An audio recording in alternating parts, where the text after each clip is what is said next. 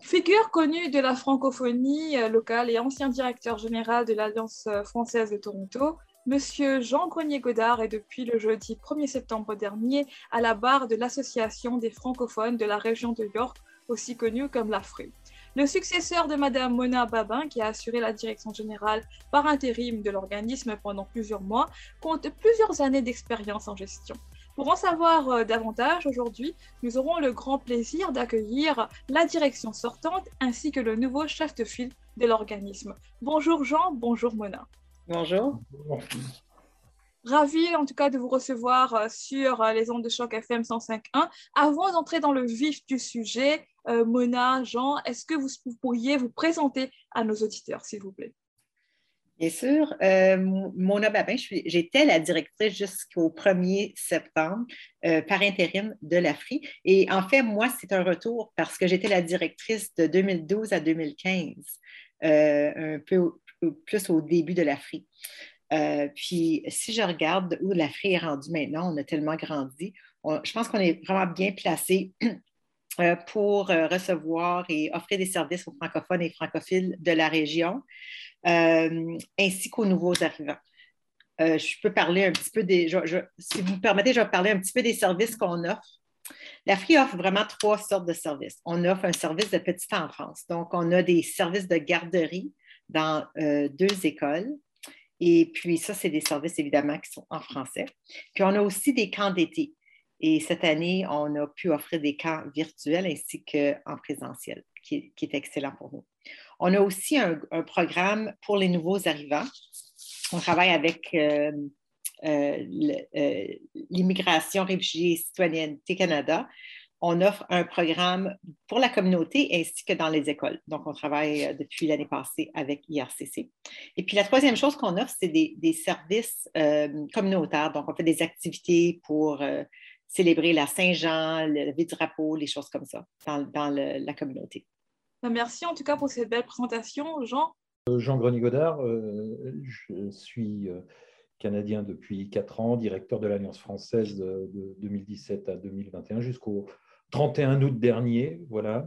Et puis, et puis, je suis tombé en amour ici et, j'inscris ma vie au Canada et en Ontario désormais. Voilà, depuis. Et très, très heureux, très heureux d'être ici.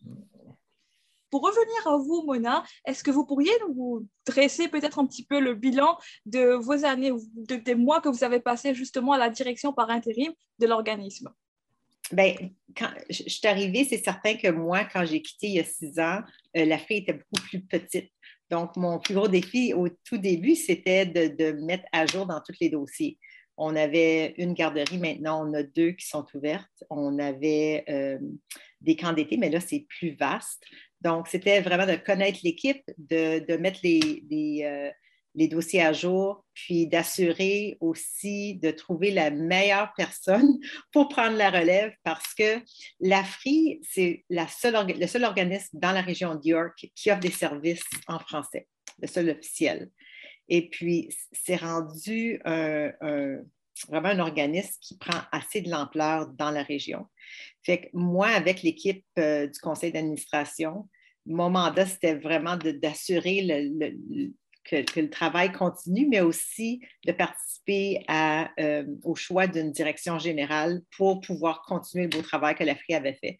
Donc, euh, je vous assure qu'on a travaillé très, très fort pour aller chercher mais de partout où on pouvait trouver quelqu'un qui serait intéressé et aussi qualifié et qui aurait la vision de vouloir continuer ce beau travail que l'Afrique a fait dans les, dernières années. Euh, moi, euh, je me suis même dit que j'allais rester plus longtemps pour trouver la bonne personne. Et puis, je suis extrêmement euh, ravie, puis confiante qu'avec Jean, là, je pars vraiment à la tête la tête légère, là, puis en toute euh, confiance. Et d'ailleurs, qu'est-ce qui a été déterminant dans le choix de justement la nouvelle direction générale Alors, c'est des gros secrets maintenant qu'on sait. Jean, Jean y écoute. Euh, en fait, euh, c'est certain qu'il y avait, en premier, il y avait des compétences de leadership mm-hmm. extrêmement importantes parce que l'Afrique est quand même une, assez grosse équipe. Donc, on voulait quelqu'un qui avait ces compétences-là, mais aussi puis quelqu'un qui avait la francophonie à cœur, quelqu'un qui avait l'expérience de, de, gestion, finance, etc. Ça, c'est, pour moi, ça, c'est la base.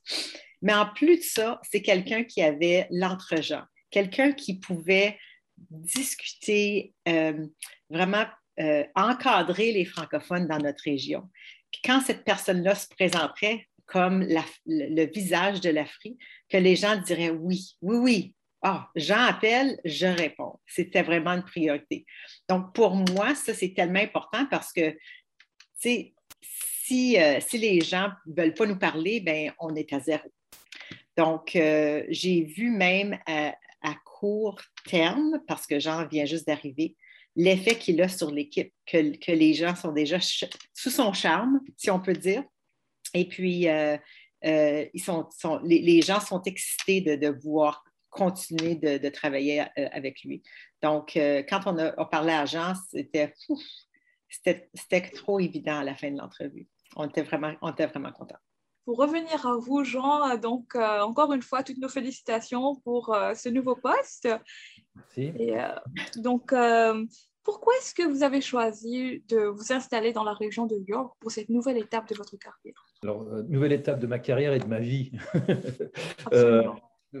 fondamentalement, fondamentalement je, je ne, suis pas un citadin. Voilà, j'ai habité, depuis que je suis au Canada, j'ai habité à Toronto, downtown, euh, North York, et, je vous avoue que j'avais une grande envie de, partir sur des territoires plus vastes et, et moins peuplés. Voilà, donc euh, j'avais le souhait, j'avais le souhait de partir un, un, petit peu plus loin, alors un peu plus au nord, un peu plus à l'ouest, un peu plus alors pas au sud parce que c'était les pieds dans l'eau, mais euh, de, bouger, euh, de, bouger et de m'éloigner un petit peu du, centre, euh, du centre de Toronto, même si la ville de Toronto est, excitante au possible, intéressante et, captivante. Mais voilà, mon envie, c'était de m'éloigner. Et puis, puis c'est trouvé que j'ai eu une opportunité de, de m'installer dans la région du York et puis qu'à partir de là, ben, j'ai restreint un petit peu le, cadre de mes recherches professionnelles, et puis qu'il y a eu cette rencontre avec, euh, avec l'AFRI. Mais voilà, c'est la, raison essentielle est celle-là. Et Jean, selon vous, quels sont les défis majeurs de la francophonie dans la région de York, justement, présentement?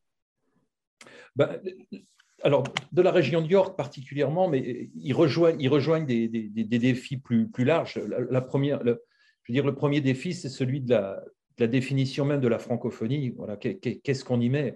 Est-ce que c'est un franco-canadien? Est-ce que c'est un franco-ontarien? Est-ce que c'est un, immigrant qui parle français? Est-ce que c'est. Enfin, voilà, il y a, ce travail de, définition. Après, il y a un, travail d'identité, euh, d'identité, comment on se reconnaît, comment on, s'assume. Et puis, euh, et puis un troisième défi, je dirais, qui est celui de, de l'appartenance. Voilà, c'est est-ce qu'on est s'engage? Est-ce que est qu'on ouais, le quatrième défi serait l'engagement, c'est qu'est-ce qu'on fait, euh, mais, mais, le défi d'appartenance aussi, euh, se, se, dire que j'appartiens. Qu'est-ce qui fait que j'appartiens à cette communauté? C'est ça aussi, il faut, il faut qu'on soit fier, il faut qu'on le reconnaisse, il faut qu'on l'admette. Et puis, euh, et puis c'est pas toujours facile parce que les conditions euh, géographique, par exemple, sur la région du York particulièrement, où les, francophones sont, vraiment disséminés euh, aux, quatre coins de la région, fait qu'il n'y a pas de concentration géographique de, population francophone, donc ce n'est pas facile. Je dirais même qu'au niveau euh, histoire, les, symboles de la francophonie sont vraiment pas visibles. En tout cas, moi, moi qui arrive, euh, quand j'essaye de, regarder autour de moi et de chercher, ben, j'avoue que je ne vois rien. Donc, euh, voilà, pas facile. Et puis après, ben, quand on en arrive là et puis qu'on a développé ce sentiment d'identité, d'appartenance, et ben, le, prochain, ce sera celui de l'engagement pour euh, qu'est-ce qu'on fait pour, pour exister, pour exister davantage, pour, pour s'affirmer et, et, vivre pleinement ça, en français. Partagez-vous cette analyse, oui, puis d'ailleurs, je, veux vraiment mettre l'accent sur le fait que euh, moi, je dis toujours que les francophones, on n'est pas visible parce qu'on euh, n'a pas les cheveux verts, on on peut parler l'anglais souvent, même si des fois, on ne s'exprime pas nécessairement aussi bien qu'un anglophone. Mais euh, c'est parce qu'on parce n'est pas physiquement, visiblement différent. Ça, c'est un autre défi. Puis la région de York est tellement vaste. Ce n'est pas une petite ville, c'est une grande région. Donc, ça, ça fait que vraiment les francophones sont éparpillés dans, la région. Ça l'aide un petit peu avec les écoles ça, ce fait-là, parce qu'on a, vraiment un, bon lien avec les écoles euh, du Conseil Viamonde et Mon Avenir, on peut, euh, avec ça, communiquer euh, de façon plus efficace avec les francophones, parce qu'il y a beaucoup de francophones qui sont soit comme élèves ou les parents sont liés à l'école. Donc, ça, ça l'aide. Mais définitivement, il y a, il y a un côté de, visibilité qui, on doit, on doit travailler plus fort pour communiquer avec les francophones. D'accord. Jean, comment concevez-vous votre nouveau rôle au sein de l'AFRI et comment est-ce que ce rôle serait-il différent du rôle que vous occupiez à l'Alliance française de Toronto? Mon rôle, ça va être, euh, ça va être celui d'un animateur, d'un coordinateur, d'un communicant. Euh, voilà, moi, je, suis dans une dynamique de, développement. Euh, donc, j'arrive avec un, tempérament, entre guillemets, un petit peu d'entrepreneur. Et, et, à partir de là, ben, c'est vrai qu'il il y a c'est une fonction, c'est une fonction qui va être multiple, diverse, euh, et, qui va m'emmener un petit peu dans, tous les domaines, comme, n'importe quel patron d'entreprise. Euh, et c'est ça aussi qui fait que c'est vraiment intéressant. Et puis, euh, j'avoue qu'à l'Alliance française, on avait deux missions, c'était promouvoir la langue et puis les cultures francophones. ici, on, je vais dire, il y a le côté communautaire qui, m'intéresse beaucoup, et puis euh, sur, des domaines plus vastes et, très concrets, comme, bah, comme l'immigration par exemple, ou le, fait de délivrer euh, des, services, euh, en français. Voilà. Donc, il y, a, des choses, qui sont très communes, et puis il y en a d'autres qui sont, qui, sont, qui sont bien différentes. Donc, effectivement, je vais, je vais bénéficier de, l'expérience que j'ai acquise, euh, à, l'Alliance, et puis euh, je vais apprendre aussi euh, plein, de, nouvelles choses, donc c'est très excitant. Mona, pourriez-vous nous parler un petit peu de l'évolution des services et programmes de la depuis le début de la pandémie? Et peut-être aussi nous dire comment est-ce que vous pensez qu'on devrait continuer à maintenir ces efforts après la pandémie? C'est une bonne question parce que je pense que, comme la plupart des commerces, on a dû s'adapter puis faire beaucoup de choses de façon virtuelle. On a travaillé de façon virtuelle, on a fait des ateliers de façon virtuelle, on a fêté la Saint-Jean avec un concert virtuel. Euh, dans nos services de garde, bien évidemment, ce n'est pas virtuel, mais on a, dû éliminer notre service avant et après parce que beaucoup des, euh, classes étaient virtuelles, donc il n'y avait pas, pas d'élèves dans les écoles. Donc ça, ça a affecté nos services. Mais si je regarde, euh, je, vais soulever deux points.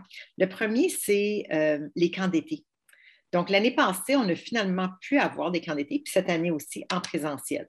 Évidemment, on avait, les ratios étaient moins parce qu'on devait cette année, on avait seulement 20, euh, campeurs par succursale, etc., par semaine. Euh, mais on a créé des camps virtuels qu'on n'avait pas avant.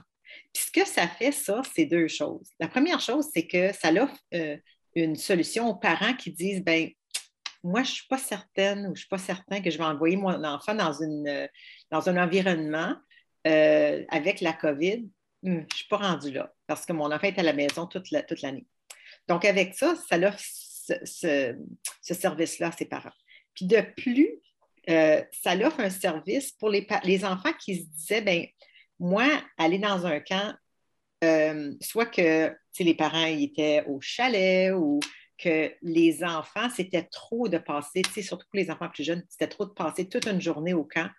On a eu vraiment des beaux succès avec les enfants qui sont venus euh, en virtuel, puis ont appris, ont pu euh, maintenir leur, euh, leur, langue, pratiquer le français pour ceux qui sont dans un environnement un petit peu plus anglophone. ça, on a eu vraiment des, des, gains là-dedans. puis l'autre chose, c'est du côté des employés.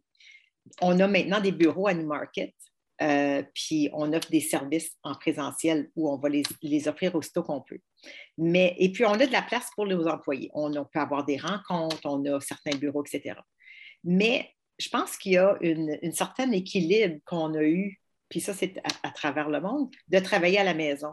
Donc, ce qui est important pour nous, c'est de maintenir ça, puis de dire, bien, quand c'est le temps d'aller au bureau, on le fait euh, peut-être une fois par semaine, deux fois par semaine selon le rôle.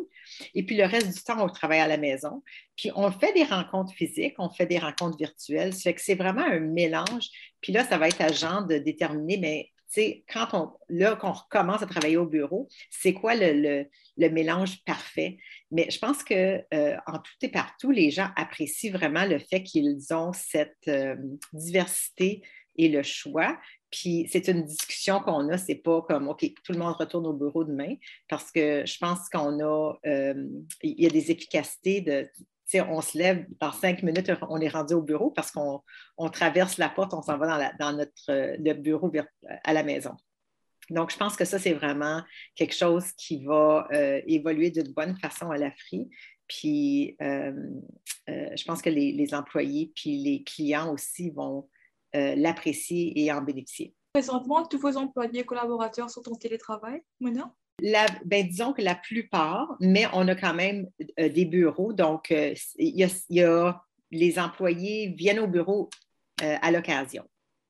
D'accord. À l'occasion. Donc, c'est pas, il a pas, c'est, pas tout, tout, le monde n'est pas pareil. Et Jean, quelles sont les nouvelles opportunités d'affaires que votre organisme devrait saisir dans les trois prochaines années selon vous? Alors, opportunités d'affaires, alors, le, terme, il faut faire attention parce qu'on est quand même, on est quand même euh, non-profit et euh, euh, plus, qu'à faire, c'est quels sont, où est-ce qu'on va aller dans, dans, dans, dans, les services proposés dans, nos domaines d'activité? Bah, y a continuer ce qu'on qu'on fait euh, donc, euh, et renforcer ce qu'on a, qu'on a commencé à faire. Alors, il y, y, a, les centres éducatifs, il y a les camps d'été, euh, il y a ce volet avec l'immigration. Et, et, puis, voilà, après, il y, a, y a, je pense, il y a un volet culturel à développer parce que je parlais tout à l'heure d'identification et d'appartenance, ça, passe, ça passe aussi par, par la culture.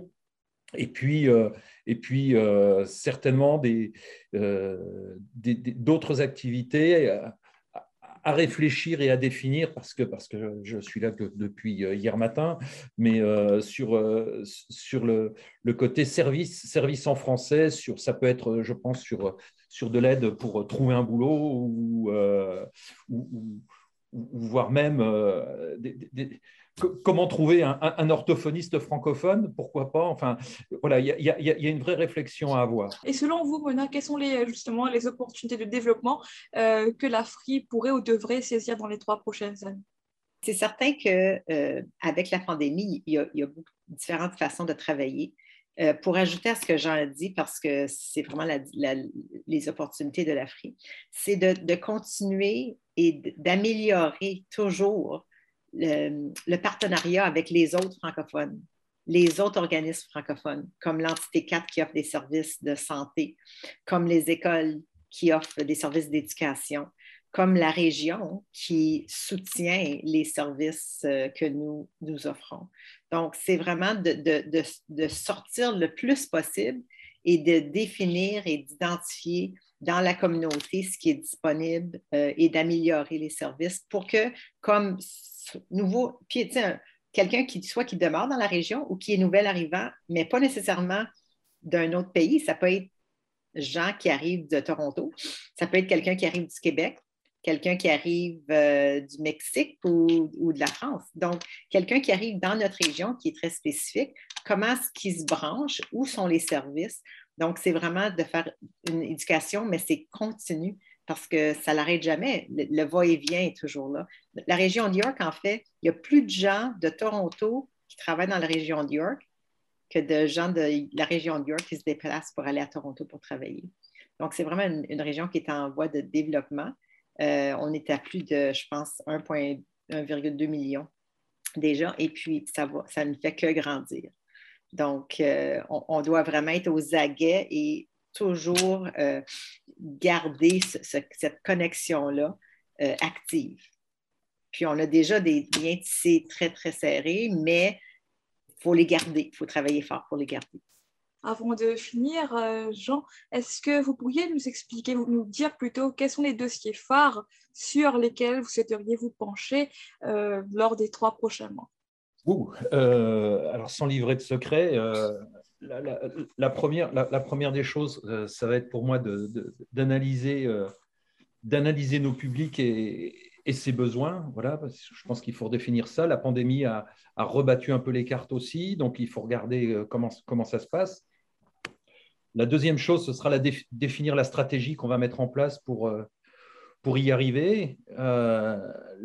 troisième, ça va être euh, très certainement du, recrutement et des ressources humaines, parce que ben là aussi, euh, euh, comment on travaille aujourd'hui. Voilà, je pense que par rapport à il y a deux ans en arrière, les choses ont, changé. On ne travaillera plus de la même façon, on ne délivrera plus les mêmes choses, on ne recrutera plus les mêmes personnes, les profils seront différents.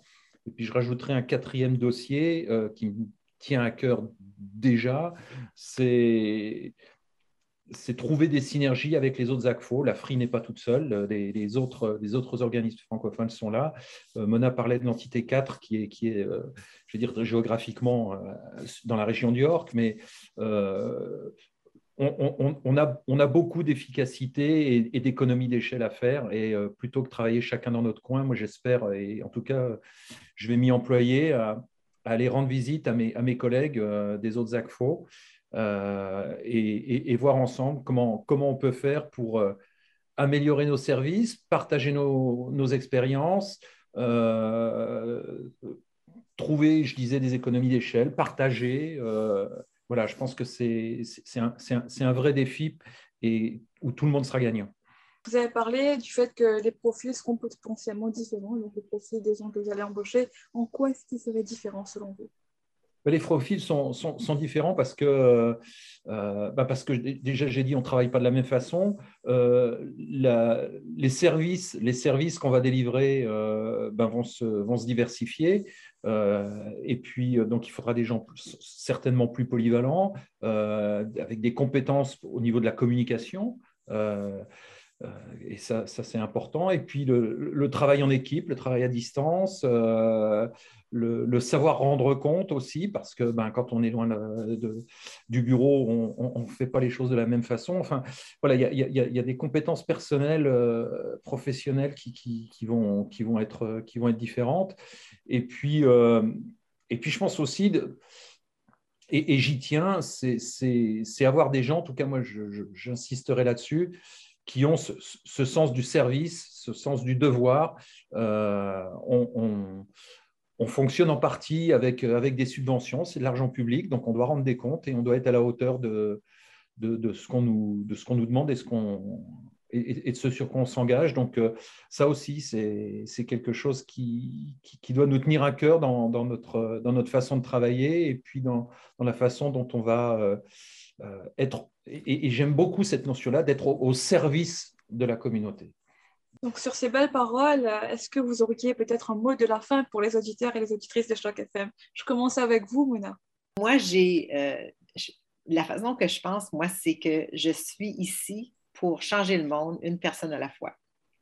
Donc, quand je me lève le matin, je me dis comment est-ce que je peux changer le monde. Puis des fois, c'est la personne que je vais rencontrer pour une entrevue ou la personne que je vais desservir aujourd'hui ou l'enfant avec qui je vais euh, euh, interagir à, une garderie. Puis, qu'est-ce que moi, je peux faire de mon mieux pour changer la vie de cette personne-là, pour améliorer, pour lui enseigner quelque chose, etc. Donc, j'invite tout le monde à, penser de cette façon-là. Puis, parce que pour chaque goutte, des fois, on, a un, effet euh, vraiment important, puis on le réalise peut-être pas. Donc, ce serait mon mot de la fin. Moi, je vais en avoir deux. Je vais en avoir un pour Mena parce qu'on a passé quelques jours ensemble et, ça a été un vrai bonheur. Donc, je la, remercie pour tout. Voilà, c'est une fille extraordinaire qui a la pêche, qui a l'envie et qui, voilà, qui, et, qui, qui m'a qui, voilà, qui, m'a accueilli euh, incroyablement. Enfin, bref, euh, donc Mona, euh, voilà, je, je, je, te le dis. Et puis, la, deuxième chose, le mot de la fin, ce serait ce serait soyons fiers, soyons fiers d'être francophones et, et, je ne vais pas dire battons-nous, c'est pas ça, mais il y, a, des, droits, il voilà, il faut, se battre pour, ça et, l'affirmer. Voilà, donc, euh, il ne faut, pas être, communautariste, euh, surtout pas, intégriste encore moins, mais il y a des choses auxquelles on, a droit, il faut les revendiquer. Il faut les revendiquer, non pas parce qu'on en veut plus, mais simplement parce qu'on euh, on a droit à ceci ou cela. C'est la moindre des choses. Et, puis, la langue, la langue, c'est ce qui fait notre identité. C'est, c'est, enfin, je ne vais pas faire tout un exposé là-dessus, mais c'est tellement important. C'est tellement important. Ça véhicule tellement de choses que il faut pas la perdre. Voilà, il faut pas la perdre parce que quand on perd ce qui transmet, transmet tant de choses, c'est une partie de notre histoire, c'est une partie de nos racines, c'est une partie de qui on est. Et, et, voilà, je, pense que c'est tellement important qu'il ne faut, il faut pas passer à côté, que quelque part, il faut se bagarrer. De temps en temps, bah, effectivement, quand on arrive et puis qu'on n'est pas servi en français alors qu'on devrait, eh ben, écrivez à l'Augusman, dites-le. Euh, quand, quand, vous remplissez votre sondage sur, euh, sur, sur, la citoyenneté, mettez que vous parlez français à la maison, etc. Enfin bref, c'est plein de petites choses.